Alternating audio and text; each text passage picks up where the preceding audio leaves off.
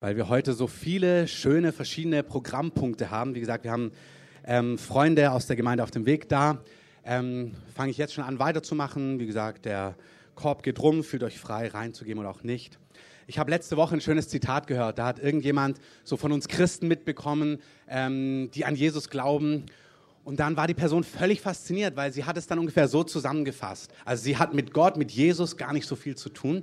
Sie sagt, ich verstehe die Leute nicht die fliegen mit Flugzeugen, die haben iPads und glauben an Wunder. Ähm, und dann fand ich, das ist eine super Zusammenfassung, wie wir leben sollen, mitten in dieser Welt, total zeitgemäß und gleichzeitig glauben wir an eine Realität, die weit über dieses Zeitalter ist. Amen. Amen. Das ist so. Wir haben im Jahr so oft erlebt, so viel gesehen, wie Gott geheilt hat, wie Gott Übernatürliches gewirkt hat. Und ich möchte euch einfach ermutigen, wir haben ein wunderbares Zeugnis, was für heute zu lang ist. Ich werde es wahrscheinlich über den Verteiler schreiben. Wenn du regelmäßig Gast hier bist, wenn du das Gefühl hast, du gehörst hier dazu, möchtest mehr in die Gemeinde auch reinkommen, wir haben einen Verteiler, wo immer noch mal Informationen rumgehen. Das ist über die Homepage hinaus. Der Alex, der da an der Technik sitzt, präge ihn dir gut ein. Ähm, der mach diesen Verteiler. Wenn du da auch mit rein möchtest, kannst du ihm einfach deine Internetadresse geben. Wir verkaufen die nicht, ähm, sondern wir schicken dir einfach nur den, die Verteilernachrichten zu. Dann kannst du ein wunderbares Zeugnis nächste Woche lesen, was Gott in unserer Mitte gemacht hat. Jetzt bist du richtig gespannt, aber ich erzähle es dir trotzdem nicht heute. Gut, ich möchte zum Jahresende ähm, einmal zusammenfassen oder etwas auf den Punkt bringen, bevor wir heute einen prophetischen Teil haben. Martin und Monika werden uns was weitergeben, was uns als Gemeinde betrifft, was sie so vom Herrn empfangen haben. Und wir werden Einzelnen dienen. Deswegen, ich liebe Predigen, aber ich versuche es wirklich auf den Punkt zu bringen, obwohl sie echt gut ist. Also ich habe gemerkt, ich könnte hier auch eine Stunde erzählen, aber gut, lassen wir das gut sein.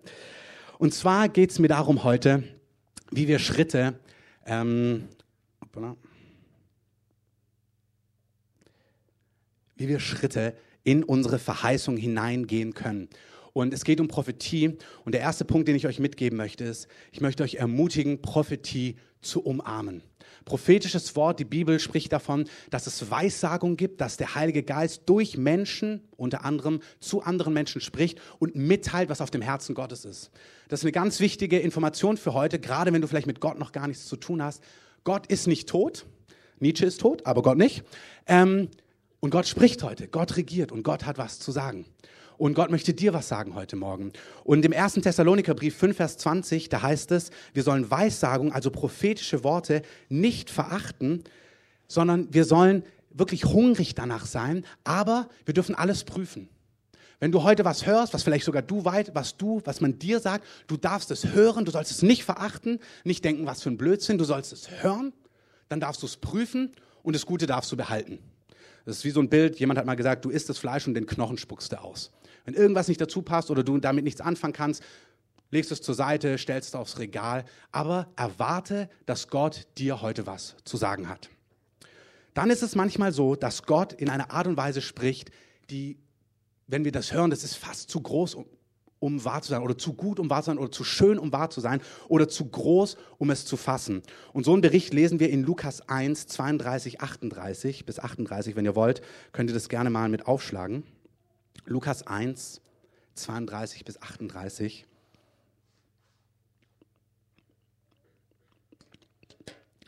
Da kommt der Erzengel Gabriel zu Maria. Und dann das ist ja schon so ein Erlebnis, was auch heute passieren kann, weil Gott ist wirklich derselbe gestern, heute und in Ewigkeit. Und da kommt dieser Engel zu dieser jungen Dame, die war wirklich sehr jung, also wahrscheinlich unter 20, wenn man in die damalige Kultur reinschaut. Und dann sagt er zu ihr, du hast Gnade gefunden bei Gott und siehe, du wirst schwanger werden und einen Sohn gebären. Gut, zur Weihnachtszeit, das ist mein Anteil zur Weihnachtspredigt heute, kurz vor Weihnachten. Sonst ist es nicht so weihnachtlich, die Predigt heute. Aber du wirst schwanger werden und einen Sohn gebären und du sollst seinen Namen Jesus nennen. Dieser wird groß sein und Sohn des Höchsten genannt werden und der Herr Gott wird ihm den Thron seines Vaters David geben und er wird über das Haus Jakobs herrschen in Ewigkeit und seines Königstum wird kein Ende sein. Wir haben über das Jahr mal eine Serie kurz gehabt, wie wir mit Prophetie umgehen sollen. Da haben wir auch über diese Worte gesprochen. Stell dir das mal vor, ein Engel kommt zu dir als Frau und sagt, ey, du wirst schwanger werden und dein Sohn wird der König von England sein. Und denkst dir, na, wie soll das denn funktionieren? Also vor allem, weil die liebe Maria noch gar nicht so Bienchen und Blümchen irgendwie mit einem Mann irgendwie ganz nah beieinander war. Das sagt sie auch in Vers 34. Sagt sie, wie wird das zugehen, da ich von keinem Mann weiß? Und dann sagt der Erzengel, ist doch logisch, der Heilige Geist wird über dich kommen und wird ein Kind in dir gebären. Und wenn man sich einfach mal in diese Szene reinversetzt, dann kann man sich vorstellen, was soll das? Ich habe keine Ahnung, was ich mit diesem Wort anfangen soll. Und hier könnte man ewig viel drüber sagen, darf ich heute aber nicht. Maria hört sich das Ganze an und dann sagt der Engel zu ihr in Vers 37, kein Wort, keine Prophetie, keine Weissagung, keine Ermutigung, die von Gott kommt, wird kraftlos sein. Wenn sie von Gott kommt, dann wird sie Kraft haben. Und Maria sprach, siehe, ich bin die Magd des Herrn, es geschehe mir nach deinem Wort. Es ist ganz wichtig, wenn ein prophetisches Wort kommt, du darfst es prüfen, darfst es dir anhören. Und auch wenn es zu groß erscheint, wenn du gar nicht weißt, was du damit anfangen sollst, sag dem Herrn, wenn du spürst, doch, ich glaube, das stimmt, ich weiß nicht, wie das funktionieren soll, ich habe keine Ahnung, wie das zustande kommt, dass Gott dieses und jenes tut oder wie das aussieht, aber Herr, ich spüre irgendwie, da bist du drauf. Dann geschehe mir nach deinem Wort. Wir lesen in Lukas 2, Vers 19, da kommen die Hirten, die prophezeien dann auch quasi in der Krippe, sagen auch, was Gott mit Jesus tun wird. Maria hört sich das genau an, steht da, beobachtet die Szene, denkt dran, wenn ihr im Krippengottesdienst seid, irgendwo am 24. Maria hört das und dann heißt es auch, und sie bewahrte all diese Worte und erwog sie in ihrem Herzen. Prophetische Worte gilt es zu umarmen und ins Herz aufzunehmen. Das ist ein gutes Bild. Das Herz ist ein guter Nährboden, dass der Samen eines prophetischen Wortes wachsen kann. Nicht so sehr dein Verstand, nicht so sehr dein Kopf. Du darfst es analysieren, aber Frucht bringen, Wurzeln schlägt das prophetische Wort in deinem Herzen, in deinem Geist, in deinem inneren Menschen, nicht so sehr in deinem Verstand. Wenn du heute spürst, dass Gott was über die Gemeinde sagt und du merkst, oh, das spricht mich an oder das hat sogar was mit dir zu tun. Nimm dieses Wort in dein Herz. Und Jesus hat mal gesagt, ein Gleichnis, beim Reich Gottes ist es so, man sät den Samen und über Nacht wächst es von selber. Das Wort Gottes wird kraftvoll sein, niemals kraftlos und wird von selber in gewisser Form Frucht bringen. Erster Punkt, umarme das prophetische Wort. Zweiter Punkt, was kannst du noch tun? Im Leben von David gibt es die gleiche Situation.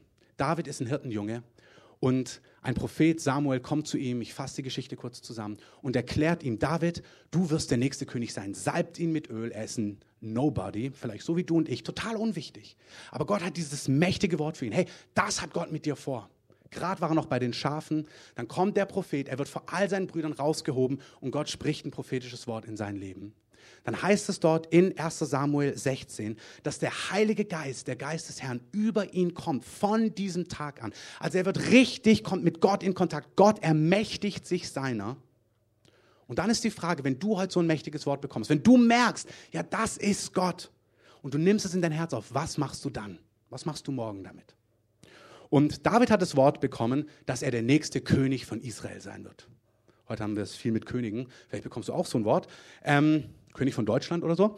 Ähm, auf jeden Fall, Jesus bekommt das, äh, David bekommt das Wort, er wird der nächste König sein. Und dann könnte man sich denken, dass er jetzt einfach wirklich Wichtigeres zu tun hat, als zu diesen blöden Schafen zurückzukehren, die er zu hüten hatte. Man könnte sich denken, dass David sagt, sorry Papa, ich muss jetzt nach Jerusalem. Da ist das Seminar für künftige Könige, das muss ich jetzt belegen, weil du weißt ja, ich brauche einen Master in Royal Affairs oder wie auch immer das aussieht. Aber das ist nicht, was, was David macht, sondern wir lesen im Kontext, dass David zurückgeht zu den Schafen. Und das ist mir heute total wichtig. Wenn du ein prophetisches Wort bekommst, musst du es nicht selber produzieren. Das Wort wird kraftvoll sein und wird selber sich einen Weg bahnen, wenn du es in deinem Herzen hältst. Das ist entscheidend. Erwege es, bewahre es in deinem Herzen. Und dann geh zurück in deinen Alltag, denn du musst im Alltag heute etwas lernen, was du morgen brauchst. Es ist wirklich so, dort, wo Gott dich heute hingestellt hat, in deiner Familie, in deinem Umfeld, auf deiner Arbeit, in deinem Studium, in deiner Nachbarschaft, vielleicht in deiner Arbeitslosigkeit, da, wo du herausgefordert bist gerade, dort geh hin und dort sei treu. Das ist, was David gemacht hat. David geht zurück zu den Schafen. Dort sehen wir ihn, wir wissen nicht genau, was passiert. Wir hören nur, dass er dort das gelernt hat, was er im Alltag braucht kurze Gedanken, was er dort gelernt hat, ist, wir sehen alles aus dem Kontext, wie gesagt, auf dem Skript habt ihr die Detailbibelstellen, ich möchte es nicht zu breit machen. Er hat definitiv dort gelernt, ein Anbeter zu sein. In der Phase, in der Zwischenphase, wo du prophetische Worte in deinem Herzen hältst, bist du wie Maria, wie David. Du betest Gott und sagst, Gott, mir geschehe nach deinem Willen. Ich bin die Magd, der Knecht, ich bin dein Kind, ich bin dein Sohn, dein Diener, Herr. Mir geschehe, wie du willst. Das ehrt Gott. Bete Gott an. Wir lesen aus dem Kontext, dass David eingeladen worden ist zu Saul. Das ist der König, der davor regiert hat. Der hatte ein bisschen Probleme mit nicht so guten Kräften und Geistern und Energien, was es heutzutage wirklich gibt. Und jedes Mal, wenn David kam und seine Harfe gespielt hat, dann kam die Gegenwart des Herrn und dieser Mann ist frei geworden von Bedrückung. Das heißt, du siehst, David war jemand, der im Verborgenen Gott die Ehre gegeben hat, ein Anbeter war und Gott hat angefangen, ihn mit seiner Kraft zu gebrauchen. In den Zeiten, in deinem Alltag lernst du ein Anbeter zu sein. Amen. Hat irgendjemand manchmal einen herausfordernden Alltag? Heb mal deine Hand. Oder bin nur ich manchmal herausgefordert? Gut, wir sind auf derselben Seite. Ähm, Im Alltag lernst du Gott anzubeten. Opfert Gott Dank, heißt es in dem Psalm. Manchmal ist Dank und Anbetung ein Opfer, weil es herausfordernd ist. Aber es das heißt, wer Dank opfert, wer Gott die Ehre gibt, wer an Gott festhält, da heißt es, der bahnt einen Weg. Du bahnst Wege da, wo es keine gibt und du wirst die Rettungen, das Eingreifen Gottes sehen, sagt der Psalmist. Das gilt. Im Alltag wirst du ein Anbeter. Das Zweite, du lernst im Alltag das Wort Gottes festzuhalten, wenn es gar nicht so aussieht. Wenn du Lektüre brauchst über die Weihnachtszeit, lest dir mal das erste Buch Samuel durch. Schau dir mal das Leben von David an. Der wird berufen als König und dann schau dir mal den Alltag in den nächsten Wochen und Monaten an. Das gleiche im Leben von Josef. Schau dir an, wie konträr manchmal der Alltag zum prophetischen Wort ist, das du bekommst. Und genau dort hat David gelernt, er ist dann in die Wüste verbannt worden, war da mit so ein paar Leuten, die auch sehr herausgefordert waren. Und in dieser Zeit hat er gelernt, das festzuhalten, was Gott ihm versprochen hat. Bei mir war das damals so, Gott hatte mir gesagt, ich werde, er wird mich gebrauchen, Gemeinde zu bauen, sein Reich aufzubauen. Und dann hat er mich auf die Baustelle der Gemeinde auf den Weg gesetzt und hat gesagt, du wirst, hat damals ein Prophet zu mir gesagt, du wirst Gemeinde bauen und jetzt bau erstmal ein Gebäude. Und ich wusste genau, was er meint. Und wer mich kennt, der weiß, Bauen, so Baustelle, ist jetzt nicht meine erste Leidenschaft, möchte ich mal sagen. Ähm, aber da war ich mit Gott anderthalb Jahre oft für mich allein oft, ja wirklich so für mich allein herausgefordert in verschiedenen Dingen und habe in meinem Herzen das getragen, was Gott gesagt hat. Und ich wusste, zur richtigen Zeit wird Gott das Wort erfüllen, was er mir gegeben hat. Amen.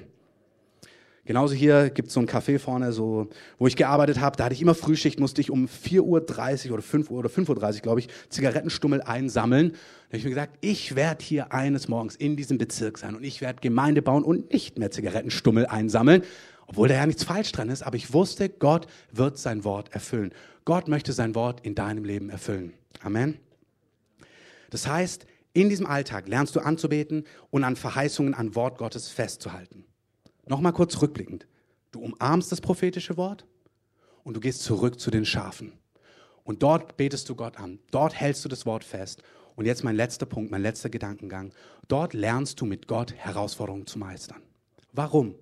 Weil du heute in deinem Alltag etwas lernen musst, was du morgen brauchst. Bei David ist die Situation, dass er die Schafe hüten muss und damals gibt es Löwen und Bären in Israel, ähm, die diese Schafe futtern wollen. Ähm, und David ist der Hirte, also ich stelle mir das schon herausfordernd vor, so einen Löwen und einen Bären platt zu machen, mit so einem Steckenstab, was er da eben hat. Und David erzählt, gleich im Rückblick sehen wir das, wie er gelernt hat, wenn diese Löwen, wenn diese Bären kommen, mit Gott gemeinsam zu kämpfen und diese Löwen niederzustrecken und diese Bären ähm, ja wirklich zu besiegen, um seine Schafe zu hüten. Also er hat ganz banal dort mit einfachen Schafen gelernt, treu zu sein, sie zu verteidigen, für sie einzustehen, bevor er ein König wird, über Menschen, wo er eine viel größere Verantwortung später tragen wird. Und er lernt zu kämpfen mit Gott. Er lernt Gott im Alltag kennen. Das möchte ich dir ans Herz legen. Wo lernst du Gott kennen? Nicht Sonntag früh, nicht in der Hauskirche, sondern in deinem Alltag zuallererst. Dort, wo du allein mit Gott bist, dort, wo du vor Gott stehst, im Verborgenen, in der täglichen Routine, wenn deine Kinder schreien, bei Nacht, wenn du sie schaukelst oder wo auch immer dein Alltag ist, da lernst du Gott kennen. Dort sollen wir stark werden. All das ist Zuckerguss. Sehr guter Zuckerguss. Die Gemeinde ist fantastisch. Das hat einen Wert, wenn wir unterm Wort aufgebaut werden. Aber Gott kennenlernen tust du im Alltag, in deinen Herausforderungen, auf Arbeit, in der Familie, in deinem Umfeld. Amen. Schauen wir uns das an. Der letzte Gedankengang, um den abzuschließen, ist, dass eine, eine Phase kommt im Leben eines jedes, jeden Einzelnen von uns, wenn du an die Grenzen deines verheißenen Landes kommst. Das sehen wir beim Volk Israel. Sie kommen zum Roten Meer, später zum Jordan. Wir sehen das mit, Jerich, mit Josua, dass sie ähm, ins verheißene Land reinkommen. Dann kommen sie zur großen Stadt Jericho. Wir sehen das im Leben von Jesus, dass er aus der Wüste herauskommt, in seinen Dienst hereintritt. Es gibt immer die Phasen, wo der nächste Schritt kommt und du trittst in deine Verheißung hinein. Und so ist es auch bei David. Er ist gesalbt, aber bei den Schafen und plötzlich kommt die Szene, die meisten von euch kennen das, selbst wenn ihr vielleicht nicht gläubig seid. Die meisten kennen das aus irgendwelchen Kinderbibeln oder Berichten, die Geschichte von David und Goliath. Und die Szene ist folgende, dass quasi das Volk Israel gegen die Philister kämpft und die Philister stellen, stehen den Israeliten gegenüber und sie einigen sich, anstatt dass sie sich alle die ganze Zeit mit allen Mann bekriegen, tut jede Armee einen aussondern und die kämpfen dann gegeneinander und der Gewinner hat alles gewonnen. Und die Philister stellen ihren besten Mann auf, den Goliath. Der Typ ist je nach Überlieferung zwei bis drei Meter, also ein bisschen größer als du und ich. Und dann sagen sie, na, wer von euch hatte Lust, gegen den Goliath zu kämpfen? Und die ganzen Israeliten gucken sich das an und heulen und haben, sind herausgefordert und sagen, oh weh, was wird uns geschehen? Und wir haben verloren. 1 Samuel 17 kannst du alles im Detail nachlesen. Und David ist immer noch treu, mitten im Alltag, bei den Schafen. Und sein Papa sagt zu ihm, David, bring mal die Brote an die Front zu deinen Brüdern. Er hat nämlich sieben Brüder, drei davon sind in der Armee. Bring mal das Brot zu ihnen. Und hier ist eins ganz wichtig. David, der der kommende König ist, sagt nicht, Papa, hallo, ich bin der kommende König. Geh mal selber an die Front und bring da die Brote hin. Also weißt du, ich bin König, ich habe wirklich wichtigere Sachen zu tun. Ich muss mich in Diplomatie üben und in diesem um jenen. Ich kann nicht einfach Brote an die Front bringen sondern David umarmt einfach diesen nächsten Schritt. Alles klar, das, was im Alltag dran ist, was bei dir dran ist, in deinem Studium, in deiner Familie, in deinem Umfeld, auf Arbeit, du nimmst einfach die nächste, das, was dir vorgelegt wird, nimmst du wahr und bist darin treu. David nimmt die Brote, geht an die Front, bekommt die Szene mit. Die zwei Schlachtreihen stehen da, Goliath, und man sucht den Mann, der gegen Goliath aufsteht. Und keiner findet sich. Und David fragt, was ist denn hier los? Er sagt, naja, guck dir Goliath an, wir suchen einen, der gegen Goliath kämpfen möchte. Und der König hat gesagt, derjenige, der gegen Goliath kämpft, der bekommt Steuerfreiheit, Halleluja, und der bekommt die Braut des Tochters. Ähm, kommt drauf an, also wenn sie so hübsch ist wie meine Frau, Halleluja. Ähm, aber sie war bestimmt eine ganz hübsche, weil jeder wollte sie haben. Und David hört es und denkt sich, naja, ich weiß nicht, ob es so sehr wegen des Lohnes wegen ist, ist es gar nicht so sehr, wenn du im Kontext dir das durchliest, sondern David sagt, na, aber wo ist denn das Problem? Ich meine, der Typ verhöhnt unseren Gott. Meine Herausforderung an dich heute Morgen ist, der Tag kommt, wo du an der Grenze deines verheißenen Landes, an die Grenzen deines verheißenen Landes kommst.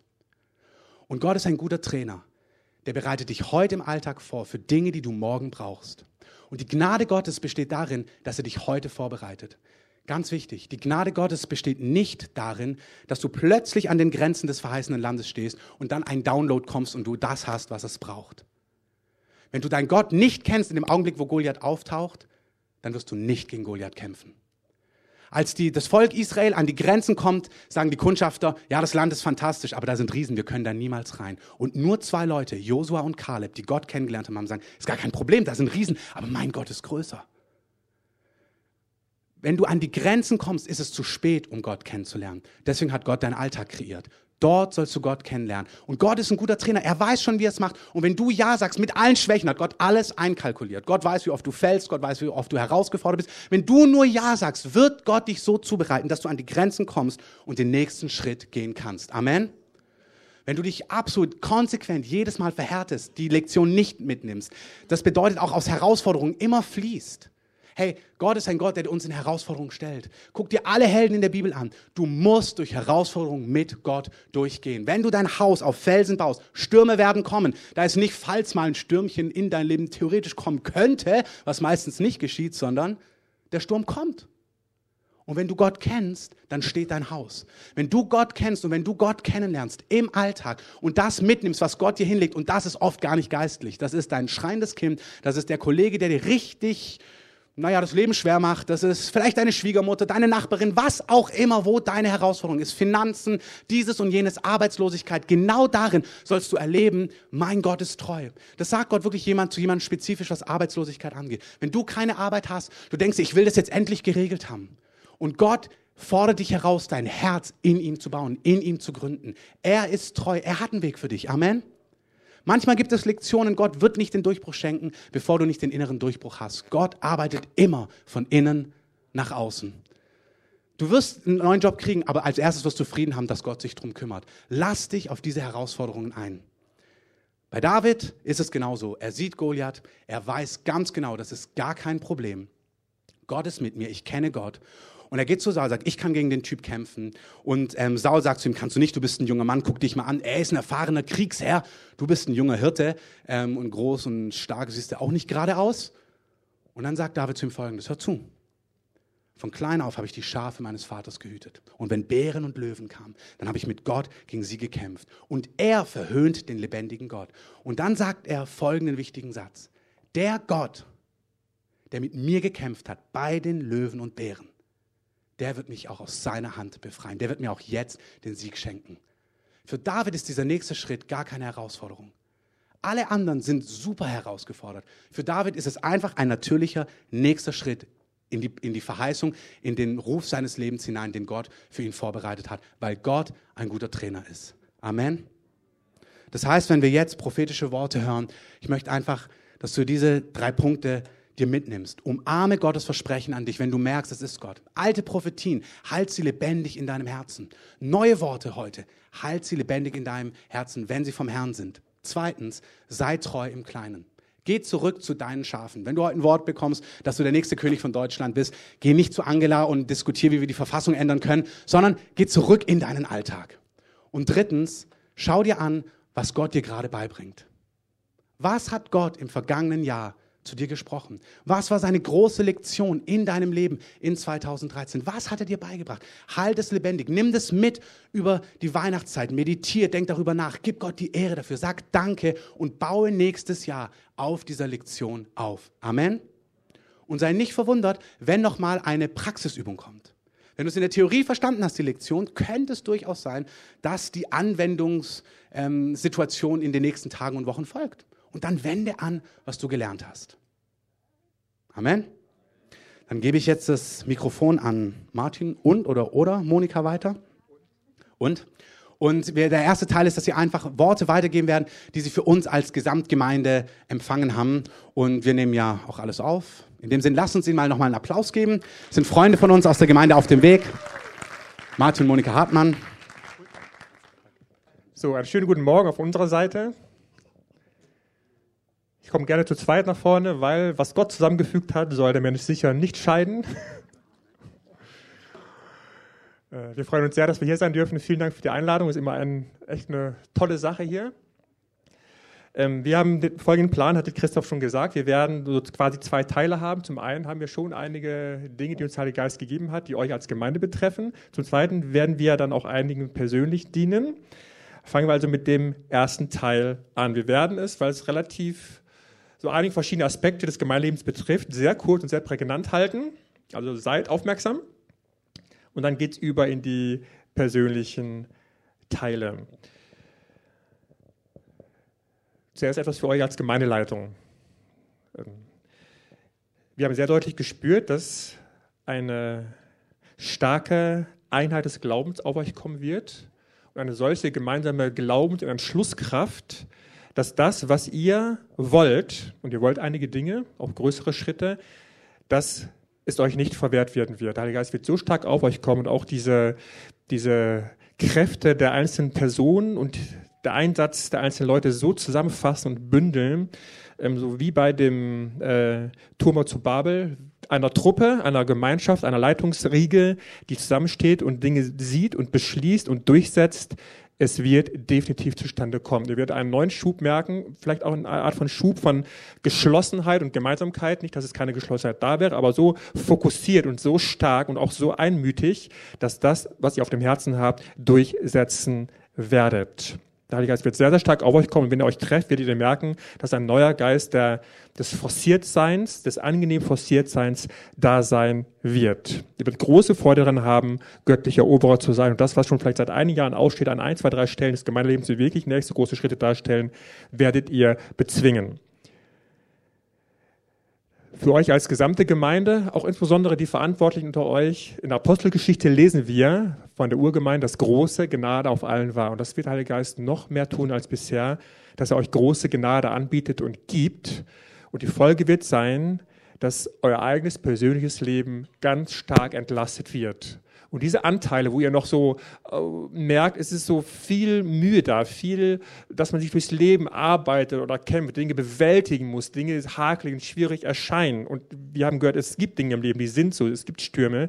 Aber der Heilige Geist wird es so machen, dass in eurem Inneren Friede da ist und Gnade da ist, dass ihr frei seid für euch selbst, frei seid für den Herrn, frei seid, sich, euch nicht in den Schlingen des Alltages zu verfangen und damit frei seid, Gott zu dienen und frei seid, dem Nächsten zu dienen. Merke, dass der Heilige Geist auf euch kommen wird, mit einer großen Lust in dieser eigenen persönlichen Freiheit durch Gnade zu leben und damit freigesetzt zu sein, gar nicht neue Dienste zu gründen, sondern einfach in dem Alltag verfügbar zu sein für andere Menschen. Das wird euch sehr, sehr viel Spaß machen. Der Heilige Geist wird ganz stark mit seiner Unterstützung dabei sein.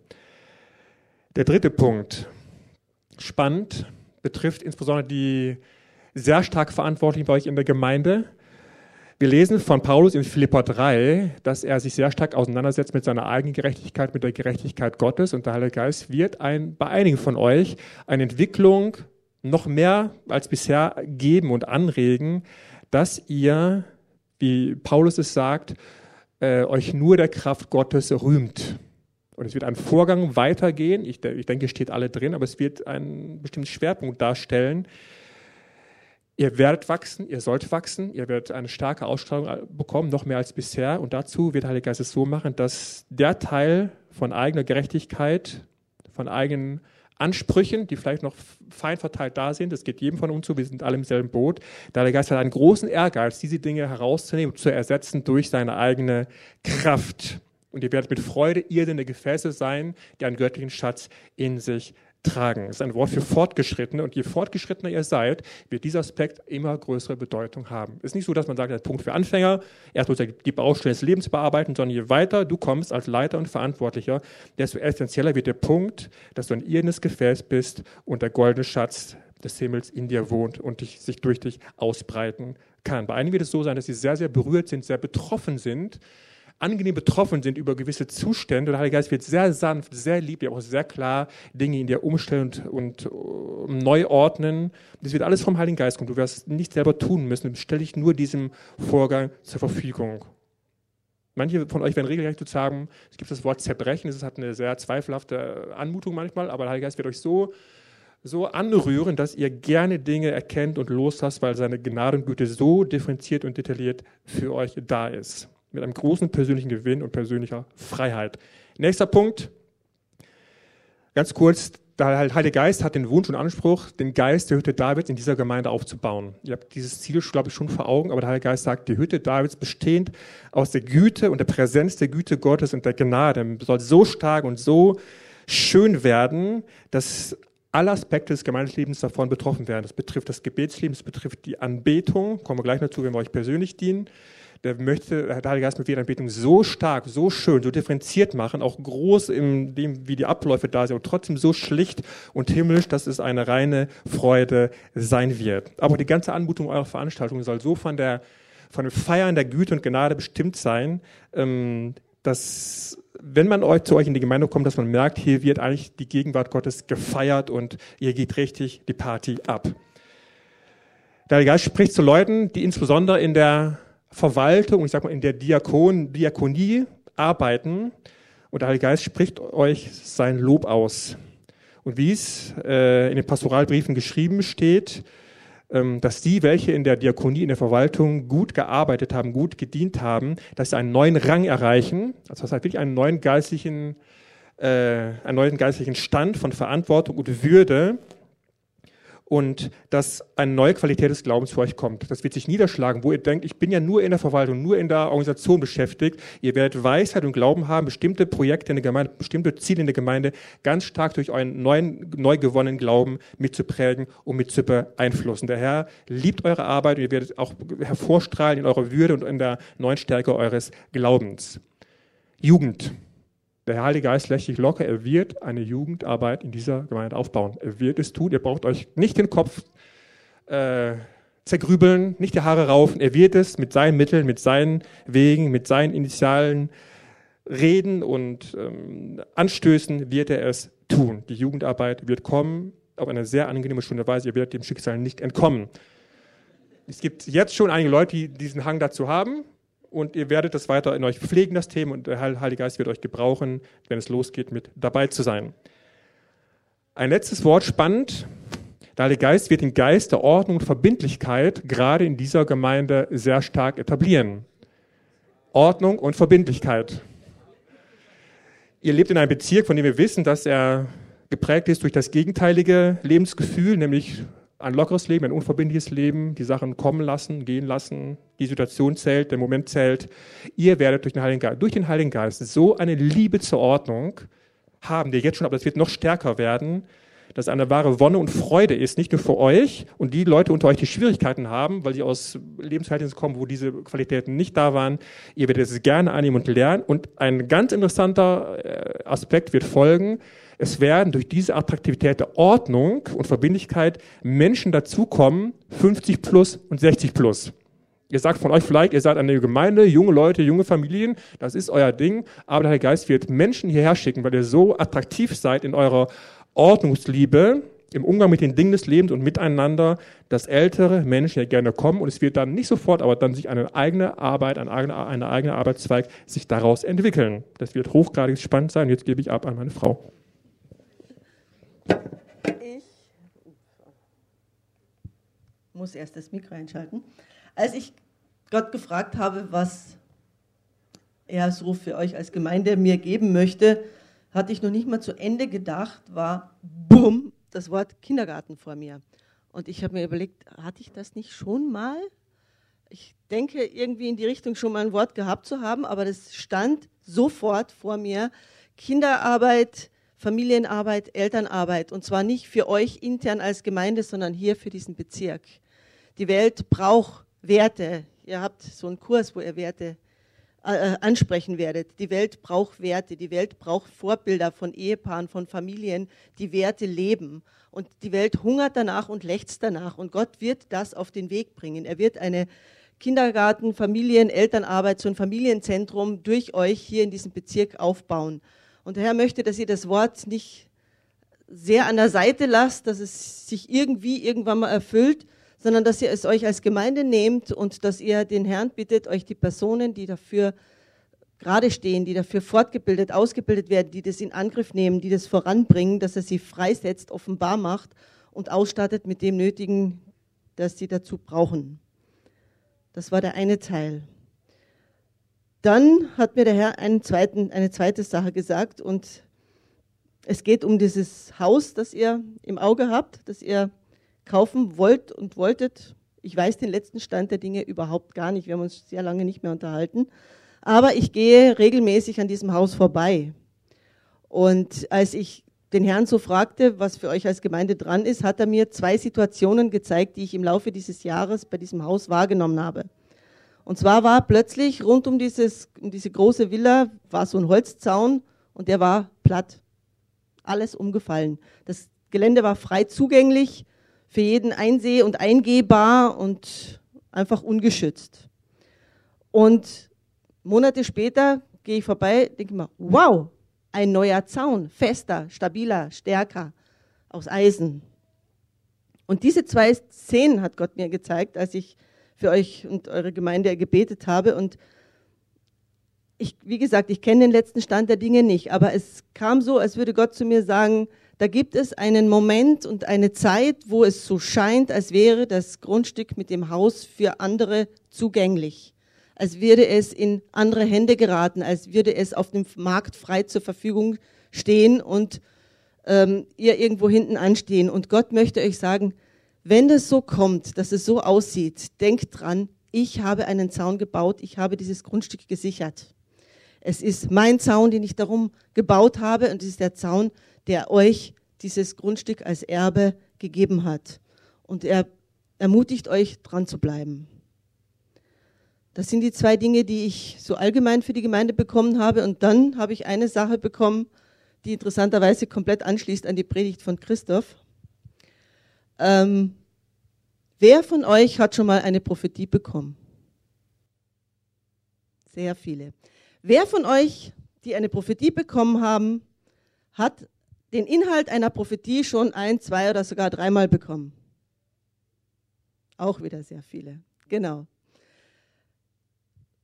Wenn ihr an dem Punkt stehen bleibt, dass ihr merkt, okay, da ist ein Inhalt, ich habe den schon mehrmals bekommen und ich stimme dem zu und gehe auch in all den Schritten, die Christoph vorhin äh, so schön uns vorgelegt hat, voran, dann möchte Gott dir heute eine Sache vorlegen. Und zwar steht im 1. Timotheus 4, die Verse 14 und 15. Ich lese erstmal den Bibelvers vor. Vernachlässige nicht die Gnadengabe in dir, welche dir gegeben worden ist durch Weissagung. Also die Weissagung, die du bekommen, die du auch mehrmals bekommen hast, ist eine Gnadengabe, die dir gegeben worden ist. Und da steht noch mit Hände auflegen der Ältestenschaft. Bedenke dies sorgfältig, lebe darin, das ist das, was Christoph uns gerade erzählt hat, auf das deine Fortschritte alle offenbar seien. Und wenn ihr jetzt euch diese Prophetien anschaut, die ihr bekommen habt oder auch vielleicht mehrmals bekommen habt, guckt mal drauf und überlegt mal, inwieweit der Fortschritt schon nach außen oder auch zumindest für euch innerlich offenbar ist. Wenn es da ganz große Lücken gibt, wenn ihr merkt, da tut sich gar nichts, dann habe ich, das hatte ich wirklich noch nie empfangen, aber dann habe ich von Gott den Impuls gekommen, nehmt diese Prophetien, schreibt sie auf, geht zu eurer Ältestenschaft in eurer Gemeinde oder wenn ihr hier seid, in dieser Gemeinde zur Leiterschaft und sagt, das ist meine Prophetie, das ist meine Weissagung, ich erkenne keinen Fortschritt, legt mir die Hände auf, betet für mich und gebt mir Rat, woran es liegen könnte. Das ist das, was Gott euch für die Prophetien, auch die zukünftigen, die kommen, mit auf den Weg geben will am heutigen Tag. Jetzt übergebe ich wieder an Martin. Dankeschön. Dankeschön. Okay, wir kommen zu Teil 2. Ich habe etwas überzogen, es tut uns leid. Teil 2, wir wollen gerne einigen von euch persönlich dienen. Vielleicht könnt ihr von der Gemeinde schon dazukommen. Wir werden das zusammen machen und die Leute, die wir auf dem Herzen haben, einfach aufrufen und der Heilige Geist wird uns souverän führen. Jesus, ich danke dir für diesen Tag. Ich danke dir, dass du ein Gott bist, der lebt und der regiert. Herr, wir danken dir für deine wunderbaren Worte. Herr, du bist ein Ermutiger, ein Erbauer, ein Gott, der den vollen Durchblick hat, der genau weiß, wer wir sind, wie wir sind, wo wir stehen, was uns herausfordert, was uns Angst macht. Herr, wo wir verletzt sind, wo wir in Dingen leben, die uns ähm, zerstören oder berauben oder die nicht in der Fülle sind. Und Herr, ich danke dir, dass deine Güte, dass deine Gnade keine Grenzen kennt. Und Jesus, wir erheben dich einfach. Und ich möchte dir sagen, wenn du heute hier bist und diesen Jesus noch nicht kennst, diese Entscheidung noch nicht getroffen hast, der Basti steht gleich hier vorne und dann kannst du einfach zu ihm hingehen und einfach diese Entscheidung treffen. Ähm, und einfach sagen, ich möchte so mein Leben mit Gott beginnen. Er erklärt dir, was es damit aussieht. Wenn du hier bist und diese Entscheidung noch nicht getroffen hast, aber wieder gemerkt hast heute, eigentlich weiß ich's, eigentlich arbeitet Gott schon ganz lange an deinem Herzen, geh nicht heute raus ohne diese Entscheidung getroffen zu haben. Ich möchte euch einfach so, wenn ihr mal die Hände öffnet, alle segnen. Ich möchte so den Namen Gottes auf euch legen, über diese Weihnachtszeit, die, das neue Jahr, dass wirklich Gottes gute Gedanken im Leben eines jeden zustande kommen. Und Herr, du siehst auch, wo Mangel ist, du siehst, wo Not ist. Wir werden heute nicht beten hier vorne, sondern gib jedem, was er braucht, Herr. Gib jedem, was er braucht und teil das aus in deiner wunderbaren Gnade im mächtigen Namen von Jesus. Amen. Lasst uns Jesus einen Applaus geben. Amen. Wir machen das jetzt so. Die Musik läuft noch weiter. Ihr könnt gerne draußen Kaffee und Tee trinken. Wir werden hier zügig heute abbauen. Wenn ihr als Abbauer da seid, vielleicht helft ihr mit, weil wir ein bisschen länger, ähm, warte ganz kurz, ähm, gemacht haben. Ich würde gerne noch Familie Hanke ganz kurz vorbitten und Pieske nochmal kurz dahin nacheinander, dass sie einfach nochmal über euch beten, weil das ist jetzt einfach zu lang gewesen, der Rahmen, aber die beiden hatte ich auch noch. Und die anderen können gerne noch hier kurz sitzen bleiben oder einfach ins Gespräch gehen. Gebet heute nicht, außer ihr wollt euer Leben Jesus übergeben, dann könnt ihr kurz zu Basti kommen, der zwei, drei Minuten hier warten wird. Dann findet ihr ihn an der Kaffeetheke.